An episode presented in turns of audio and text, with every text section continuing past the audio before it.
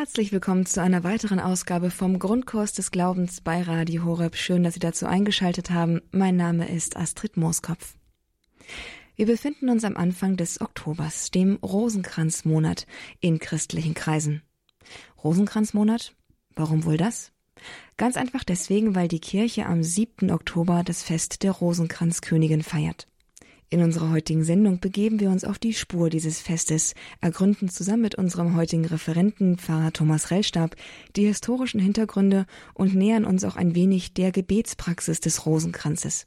Die ist ja heute bei weitem nicht jedem mehr vertraut und sie wird auch nicht mehr von jedem so geliebt.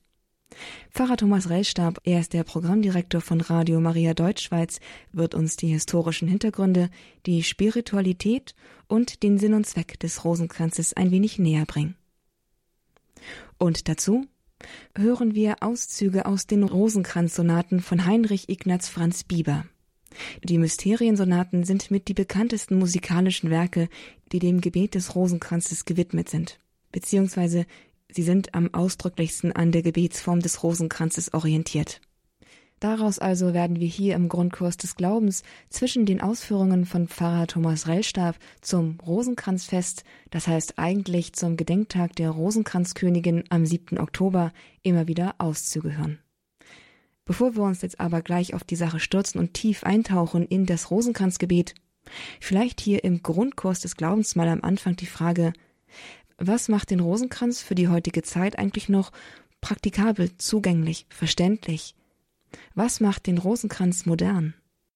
Der Rosenkranz ist für mich ein sehr biblisches Gebet, weil man immer wieder die biblischen Szenen aus dem Leben Jesu und auch der Gottesmutter Maria betrachtet. Und alles, was mit der Bibel hat, ist immer modern, ist immer spannend. Gleichzeitig darf ich auch sagen, dass der Rosenkranz mir immer wieder eine ganz tiefe Ruhe verleiht.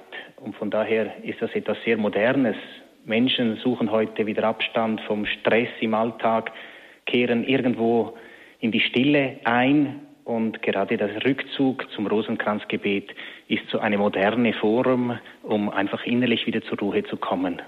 Das Rosenkranzfest ist eigentlich das Fest der Rosenkranzkönigin und bezieht sich ganz auf die Gottesmutter Maria. Sie haben es bereits erwähnt, wir feiern das jeweils am 7. Oktober jedes Jahres und es ist, wie Sie auch richtig gesagt haben, nicht ein Fest, auch nicht ein Hochfest, sondern ein bisschen eine bescheidenere Kategorie, nämlich einfach ein gebotener Gedenktag. Das bedeutet in der Liturgie, dass man kein Gloria singt und schon gar nicht das Credo betet, das man ja nur bei den Hochfesten betet. Das Fest der Rosenkranzkönigin oder einfach das Rosenkranzfest, der richtige Titel lautet Unsere liebe Frau vom Rosenkranz, wurde vom Dominikanerpapst Pius V. 1572 eingeführt.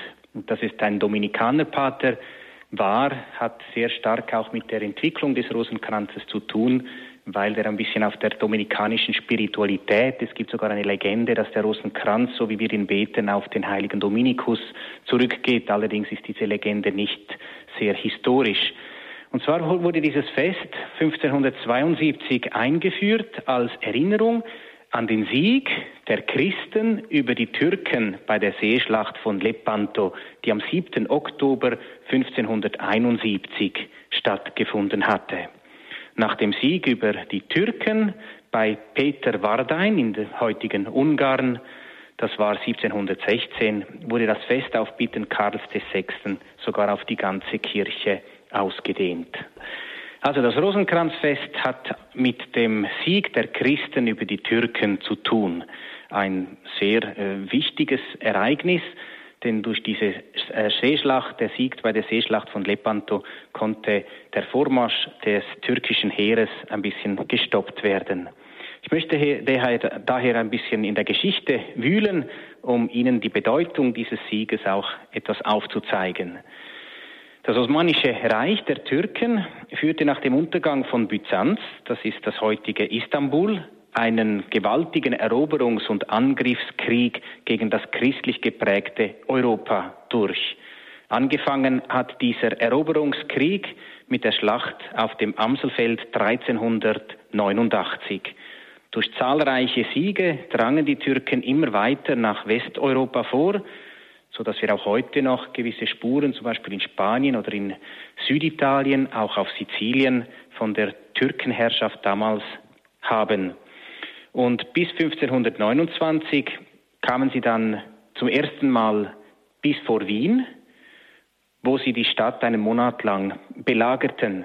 Danach versuchten die Christen einerseits Friedensverhandlungen mit den Osmanen aufzunehmen, andererseits organisierten sie sich aber auch militärisch innerhalb einer christlichen Allianz, einer heiligen Liga besser.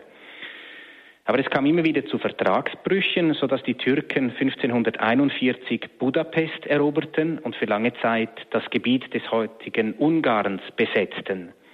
Am 1. August 1571 eroberten, sich die Venezianisch, eroberten sie die zu Venetien gehörenden Insel Zypern, was für die christlichen Streitmächte Anlass war, die direkte Konfrontation mit der osmanischen Meeresflotte zu suchen. Und diese Flotte galt bis zu jenem Zeitpunkt als unbesiegbar.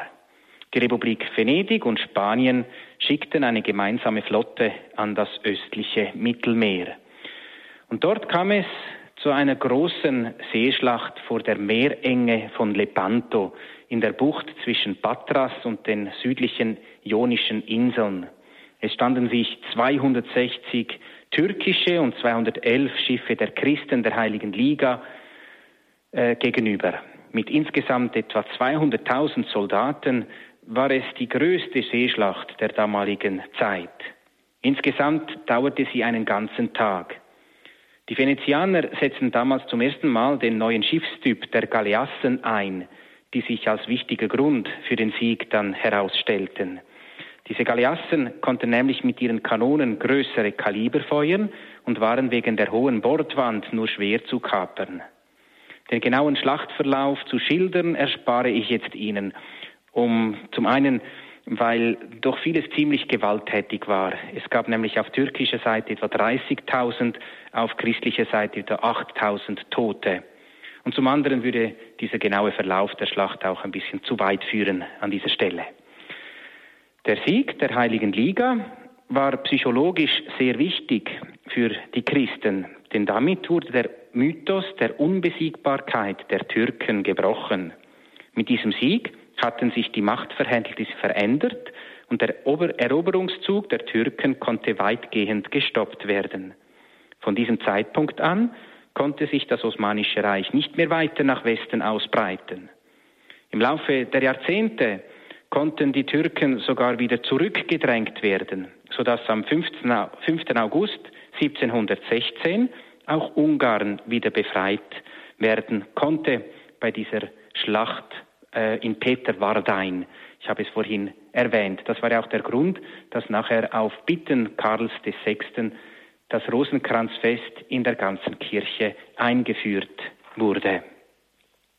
Der Sieg wurde dem Gebetssturm zur Gottesmutter Maria zugerechnet, bei dem in ganz Europa im Vorfeld der Seeschlacht von Lepanto das Rosenkranzgebet gebetet wurde.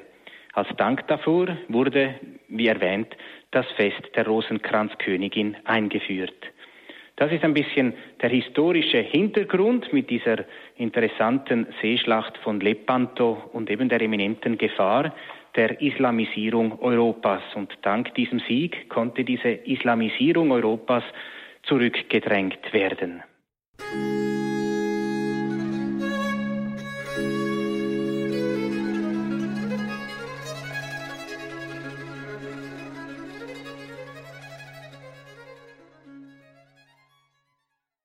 Die Rosenkranzsonaten von Heinrich Ignaz Bieber. Daraus hörten Sie soeben hier im Grundkurs des Glaubens bei Radio Horeb einen Auszug und das ganz passend zu unserem heutigen Thema.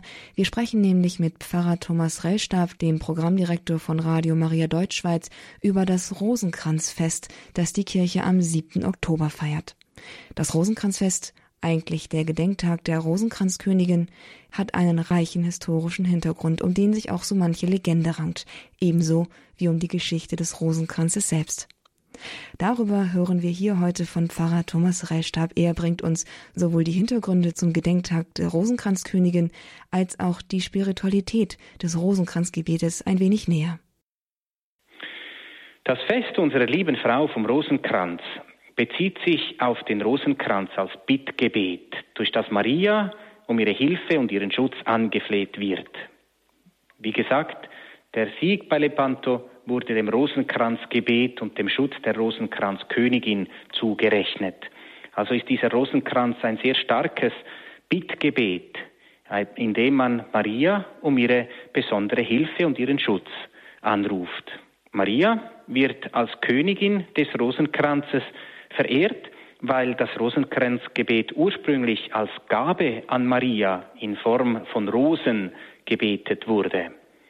Das Fest ist älter als der Rosenkranzmonat Oktober, der erst 1883 eingeführt wurde.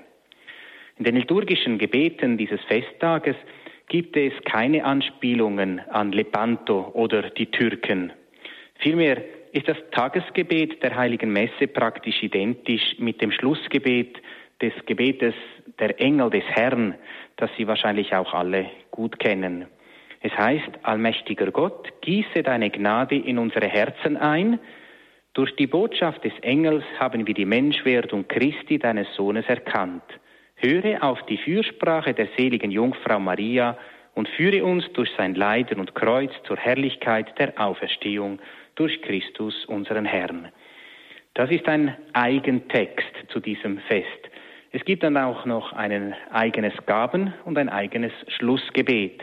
Gibt aber für diesen Gedenktag keine eigene Präfation, so dass wir eben im ganzen liturgischen ähm, Vollzug dieses Festes keine Anspielung haben an das, was eigentlich dahinter steckt.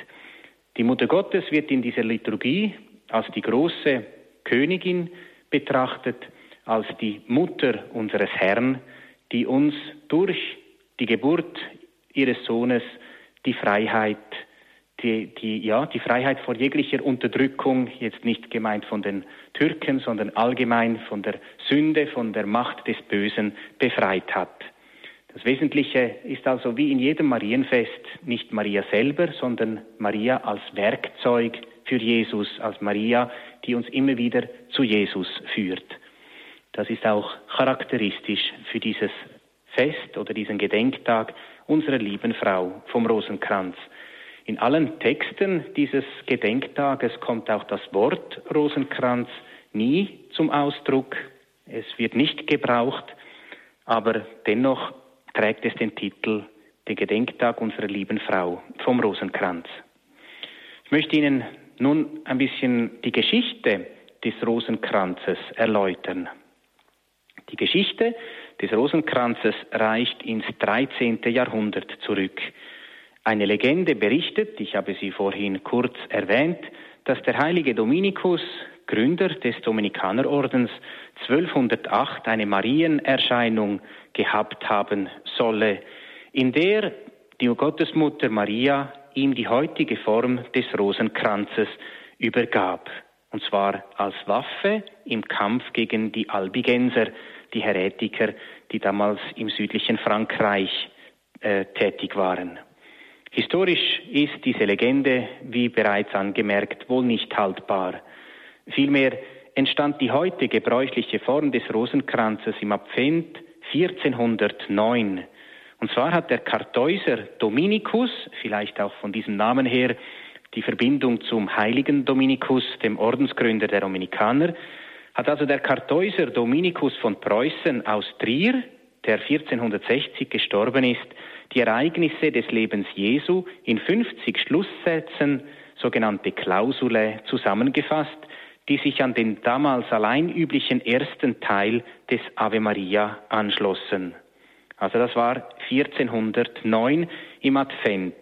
Ein Kartäuser Dominikus von Preußen aus Trier hat diese Form des Rosenkranzes geprägt.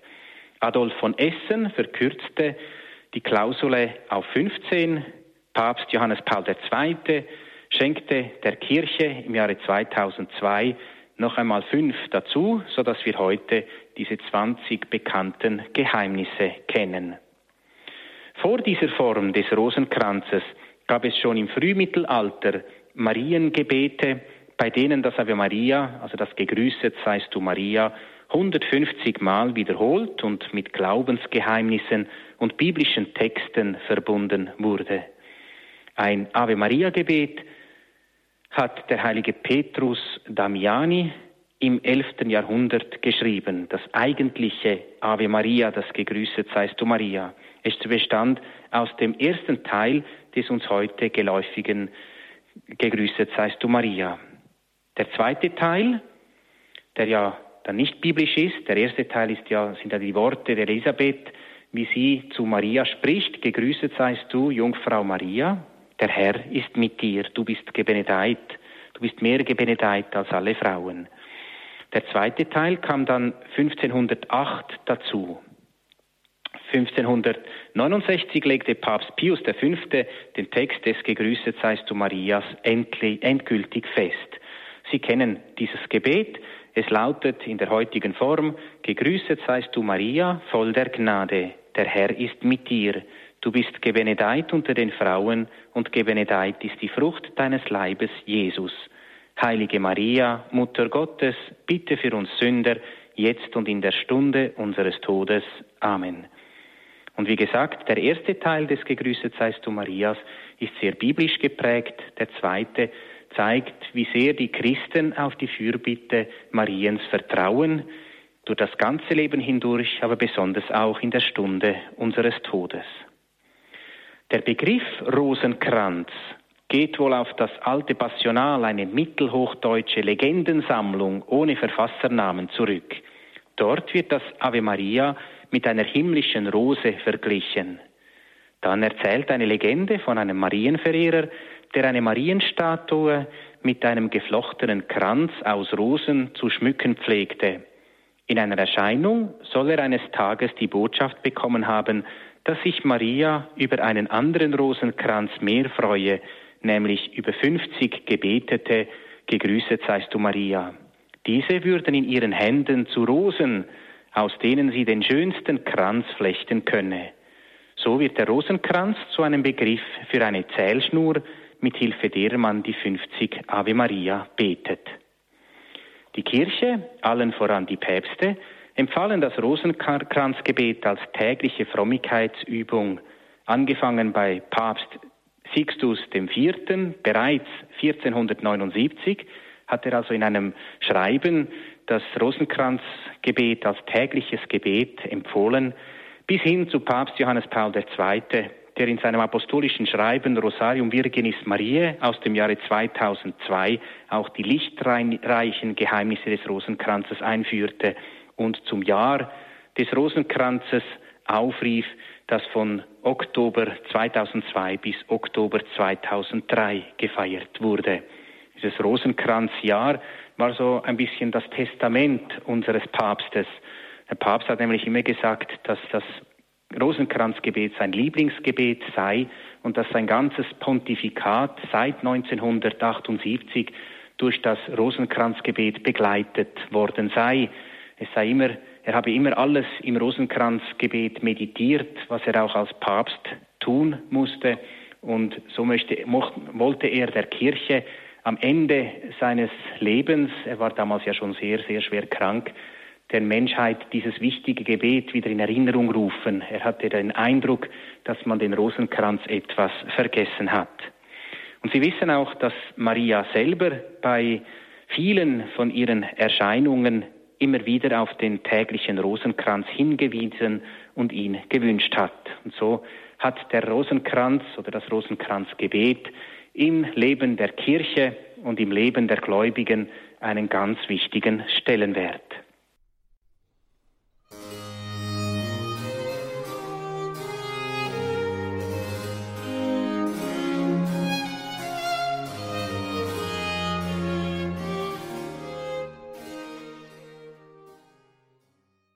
Dem Rosenkranzfest bzw. dem Gedenktag der Rosenkranzkönigin am 7. Oktober sind wir hier auf der Spur.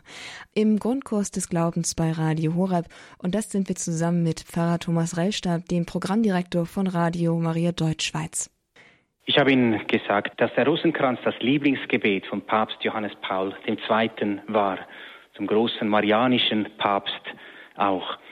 Aber wie betet man den Rosenkranz eigentlich? Im Grunde genommen ist es sehr einfach, aber wenn ich jetzt das Ihnen über das Radio erklären muss und Sie keinen Rosenkranz bei sich haben und auch nicht wissen, wie ein Rosenkranz aussieht, dann werden wahrscheinlich meine Ausführungen ziemlich kompliziert tönen. Nun, ich versuche es einmal. Ein Rosenkranz besteht aus jeweils fünf Geheimnissen. Jedes Geheimnis wird mit einem Vater unser eingeleitet, der Rosenkranz insgesamt durch das Glaubensbekenntnis ein Vaterunser und drei gegrüßet seist du Maria mit den Bitten um Glaube, Hoffnung und Liebe. Also wenn Sie einen Rosenkranz bei sich haben, da haben Sie ein Kreuz meistens und dann kommt eine erste Perle und dort betet man das Glaubensbekenntnis, dann kommen drei kleine Perlen, dort bittet man um Glaube, Hoffnung, Liebe und zwar mit den Worten der uns den Glauben vermehre. Also es ist jeweils ein Gegrüßet seist du Maria mit dem Zusatz Jesus, der uns den Glauben vermehre, der uns die Hoffnung stärke, der uns die Liebe entzünde. Dann betet man ein Ehre sei dem Vater und dem Sohn und dem Heiligen Geist und beginnt dann wieder mit dem Vater unser. Dann folgen fünfmal das Vater unser und jeweils zehn gegrüßet seist du Maria, bei denen die sogenannten Rosenkranzgeheimnisse auf die ich nachher noch zu sprechen komme, eingefügt werden. Diese Rosenkranzgeheimnisse sind kurze Meditationen der wichtigsten Ereignisse aus dem Leben Jesu und auch der Gottesmutter Maria. Die Geheimnisse werden jeweils zehnmal wiederholt, bei jedem gegrüßet seist du Maria. Und sie sind, wie gesagt, in Fünfergruppen eingeteilt. Und so kennen wir heute, das sind die bekanntesten, Fünfergruppen als die freudenreichen Geheimnisse, die lichtreichen Geheimnisse, die wie schon erwähnt Papst Johannes Paul erst 2002 in seinem apostolischen Schreiben Rosarium Virginis Mariae eingeführt hat, die schmerzhaften und die glorreichen Geheimnisse. Am Schluss jedes sogenannten Gesetzchens betet man, wie äh, das Ehre sei dem Vater, die Gottesmutter Maria hat dann in Fatima zusätzlich gewünscht, dass man noch ein von ihr selber gemachtes Gebet einschiebt. Die eifrigen Beter und Beterinnen unter ihnen kennen es. Es lautet, O mein Jesus, verzeih uns unsere Sünden, bewahre uns vor dem Feuer der Hölle, führe alle Seelen in den Himmel, besonders jene, die deiner Barmherzigkeit am meisten bedürfen. Und dann, nach diesem Gebet, beginnt man wieder mit dem Vater unser ein nächstes Gesetzchen. Am Schluss des ganzen Rosenkranzes betet man gewöhnlich noch ein anderes Mariengebet, sehr oft das Salve Regina oder die lauretanische Litanei, die aus Anrufungen unterschiedlicher Art der Gottesmutter Maria, verschiedene Titel, unter der man die Gottesmutter Maria verehrt, angerufen wird. So ist das Rosenkranzgebet ein sehr biblisches Gebet, in dem man sich in die Ereignisse aus dem Leben Jesu vertieft und diese auch betrachtet.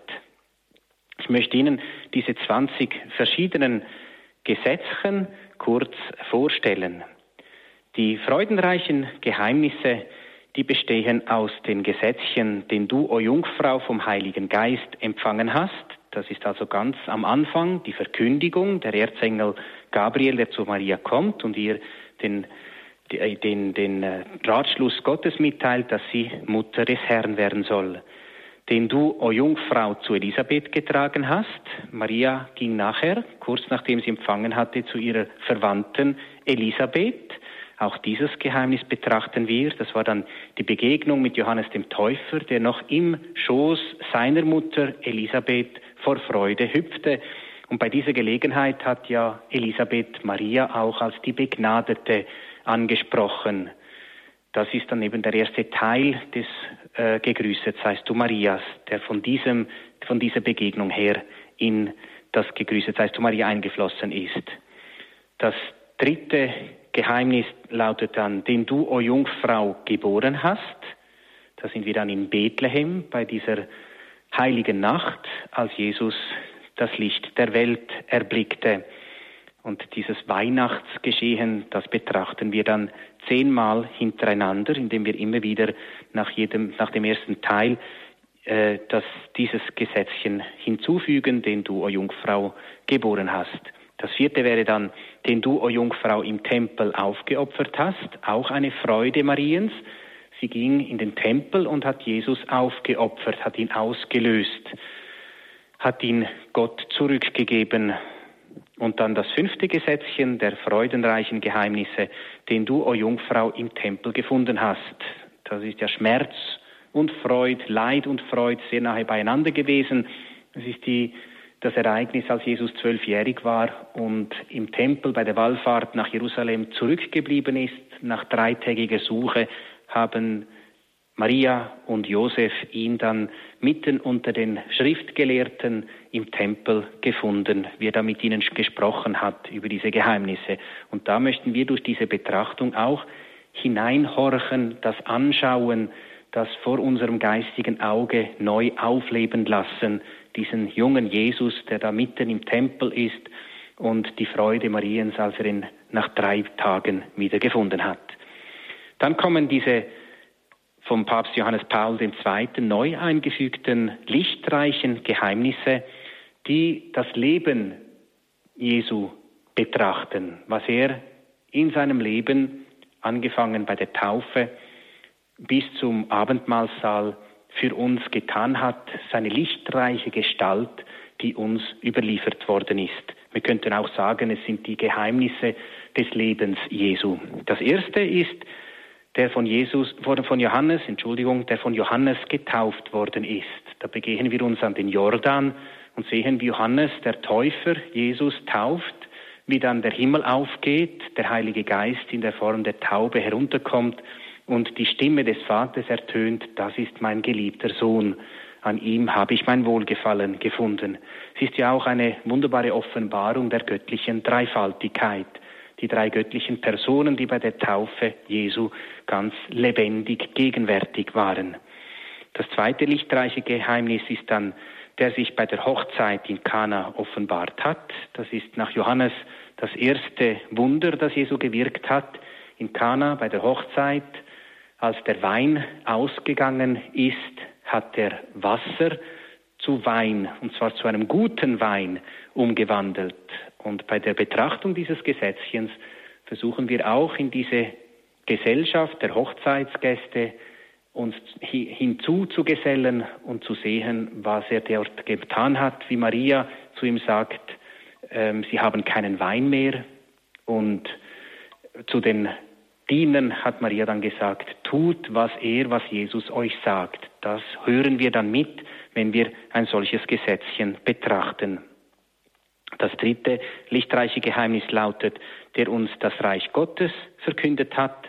Da ist dann nach der Taufe Jesus hinausgegangen und hat angefangen, das Reich Gottes zu verkünden, und zwar mit den Worten, das sind die ersten Worte Jesu, kehrt um und glaubt an das Evangelium. Das vierte Gesetzchen ist dann, der auf dem Berg verklärt worden ist, die lichtreiche Erscheinung Jesu oder Offenbarung Jesu als Gott und Mensch, als die Gottheit in seiner Menschheit, auf dem Tabor, als plötzlich da sein Antlitz gleißend hell wurde, Licht aus ihm herauskam und dann Petrus, Jakobus und Johannes sahen, wie Moses und Elia plötzlich dort waren und mit ihm sprachen. Ein wunderbares Geheimnis des Lichtes, Christus, der Gottessohn, der uns alle stärkt, damit wir wissen, dass hinter jedem Leiden dann auch wieder das Licht Gottes, das Licht der Auferstehung wartet. Und schließlich begeben wir uns mit Jesus und seinen Jüngern in den Abendmahlsaal und betrachten, der uns die Eucharistie geschenkt hat. Das Testament Jesu, das ist mein Leib, das ist mein Blut, das betrachten wir im fünften Gesetzchen der lichtreichen Geheimnisse.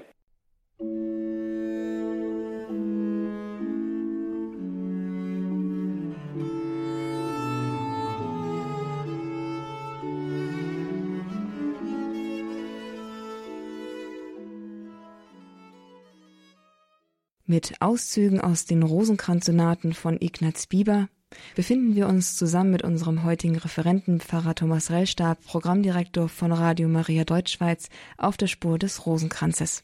Genauer gesagt des Rosenkranzfestes, das die Kirche am 7. Oktober feiert, aber eben in dessen Folge auch auf der Spur des Rosenkranzgebetes selbst. Der Rosenkranz. Für die einen eine hoffnungslos antiquierte Gebetsform, für die anderen ein nicht wegzudenkender Teil ihres geistlichen Lebens. Vor allem aber eine Gebetsform, die über und über mit Vorurteilen beladen ist und zu der viele junge Katholiken nur noch schwer Zugang finden.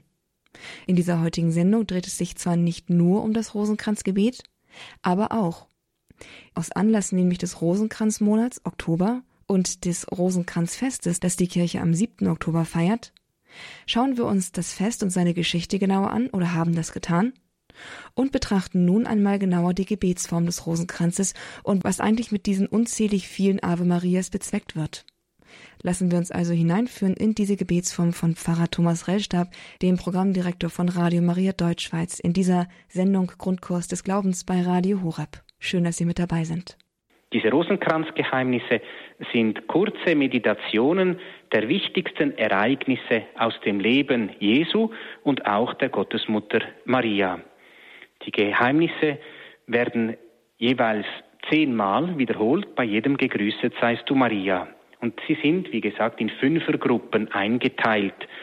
Und so kennen wir heute, das sind die bekanntesten Fünfergruppen, als die freudenreichen Geheimnisse, die lichtreichen Geheimnisse, die wie schon erwähnt Papst Johannes Paul erst 2002 in seinem apostolischen Schreiben Rosarium Virginis Mariae eingeführt hat, die glorreichen Geheimnisse. Und dann gibt es fünf schmerzhafte Geheimnisse. Wie der Name sagt, gehen wir da in die Passion mit Jesus. Das erste lautet, der für uns Blut geschwitzt hat. Das ist das Leiden im Ölgarten, dass wir uns wieder vor das geistige Auge führen, mit ihm dort sehen, wie er betet, wie er leidet, wie er Blut schwitzt und wie die Jünger eingeschlafen sind und wie er sie weckt und sagt, könnt ihr nicht einmal eine Stunde mit mir wachen? Das ist alles gegenwärtig in dieser, in der Betrachtung dieses Geheimnisses. Dann geht es zur Geißelung, der für uns gegeißelt worden ist. Wir sehen, wie Jesus brutal geschlagen wird mit der Geißel. Das Leiden Jesu wird uns vor Augen geführt. Anschließend betrachten wir, der für uns mit Dornen gekrönt worden ist, wie da die Soldaten ihm einen Kranz aus Dornenflechten ihn, ihm auf, den, auf das Haupt legen und mit einem Stock diese langen ähm, Dornen in die Kopfhaut hineinhämmern eine sehr schmerzhafte Krönung unseres Heilandes. Das vierte schmerzhafte Geheimnis lautet, der für uns das schwere Kreuz getragen hat. Wir gehen also den ganzen Kreuzweg mit ihm, bei der Verurteilung angefangen vor Pontius Pilatus. Er nimmt sein Kreuz auf sich, er fällt, er steht wieder auf. Veronika kommt, Simon von Cyrene kommt, er begegnet seiner Mutter, er fällt wieder, er fällt ein drittes Mal, ihm werden die Kleider vom Leib gerissen, er wird ans Kreuz genagelt.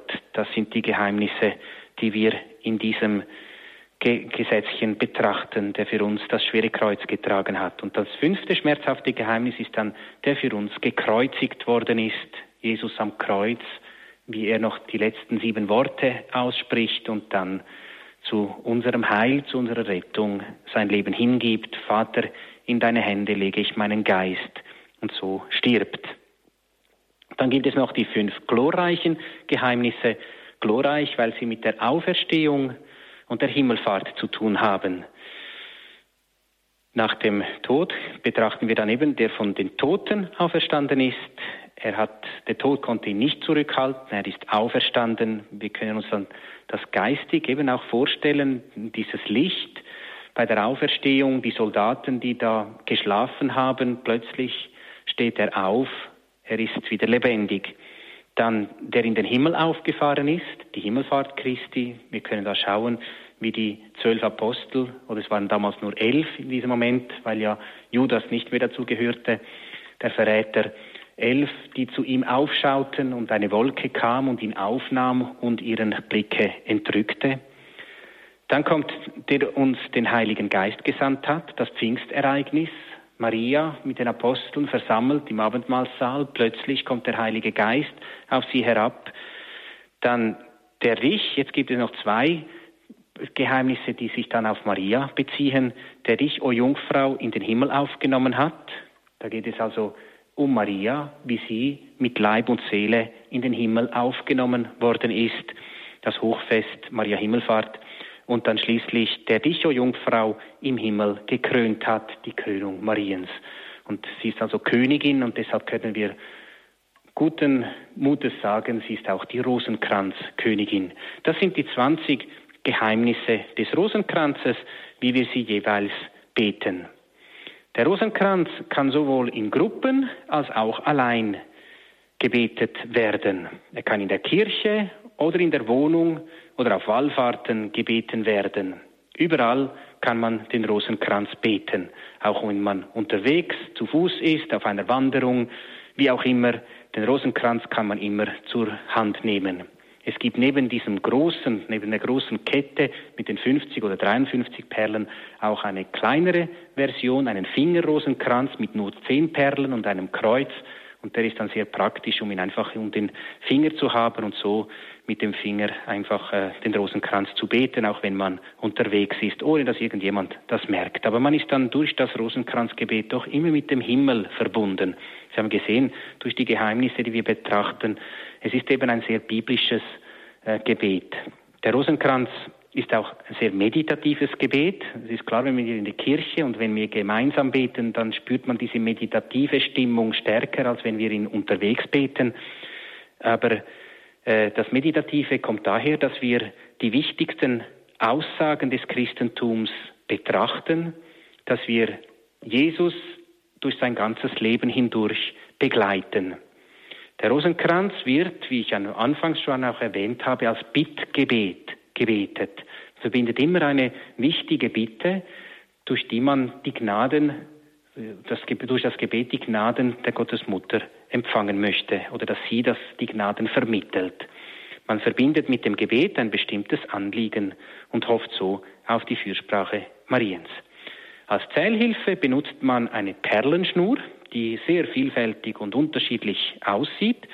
Und diese läuft auf ein Kreuz zusammen, das somit den Weg des Gebetes eröffnet und abschließt. Mit dem Kreuz beginnt er und mit dem Kreuz schließt er. Das bedeutet, das Zentrum auch des Rosenkranzesgebetes ist immer der Herr, der letztlich durch das Kreuz uns alle erlöst hat. Die Perlenschnur bildet zudem eine Kette.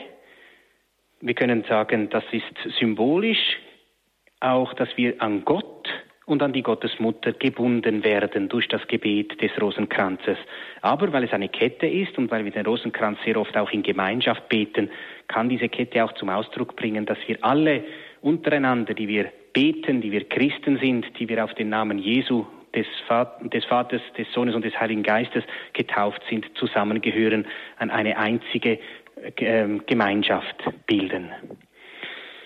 Der Rosenkranz als biblisches und betrachtendes Gebet versucht uns zu helfen, die wesentlichen Geheimnisse aus dem Leben Jesu und der Gottesmutter Maria zu vertiefen. Dazu dienen auch die Wiederholungen. Bei einer oberflächlichen Betrachtung dieser Wiederholungen, man muss 50 Mal das Gegrüßet seist du Maria beten, könnte man versucht sein, das Rosenkranzgebet als eine trockene und langweilige Frömmigkeitsform anzusehen. Wir können aber auch dieses Gebet als Ausdruck einer Liebe betrachten, die nicht müde wird, sich der geliebten Person zuzuwenden. In Liebe zu Jesus und Maria wiederholen wir die immer gleichen Gebete. Die Wiederholung des Ave Maria richtet sich natürlich an Maria, die Liebe aber mit ihr und durch sie an Jesus. Ihn betrachten wir ja mit den Gesetzen, so dass der Rosenkranz hilft, Christus immer mehr gleichförmig zu werden und in uns die Heiligkeit zu vermehren. Und das ist letztlich dann auch der Sinn dieses Gedenktages der Gottesmutter Maria vom Rosenkranz, dass wir durch dieses Gebet Christus gleichförmig werden und so an Heiligkeit wachsen.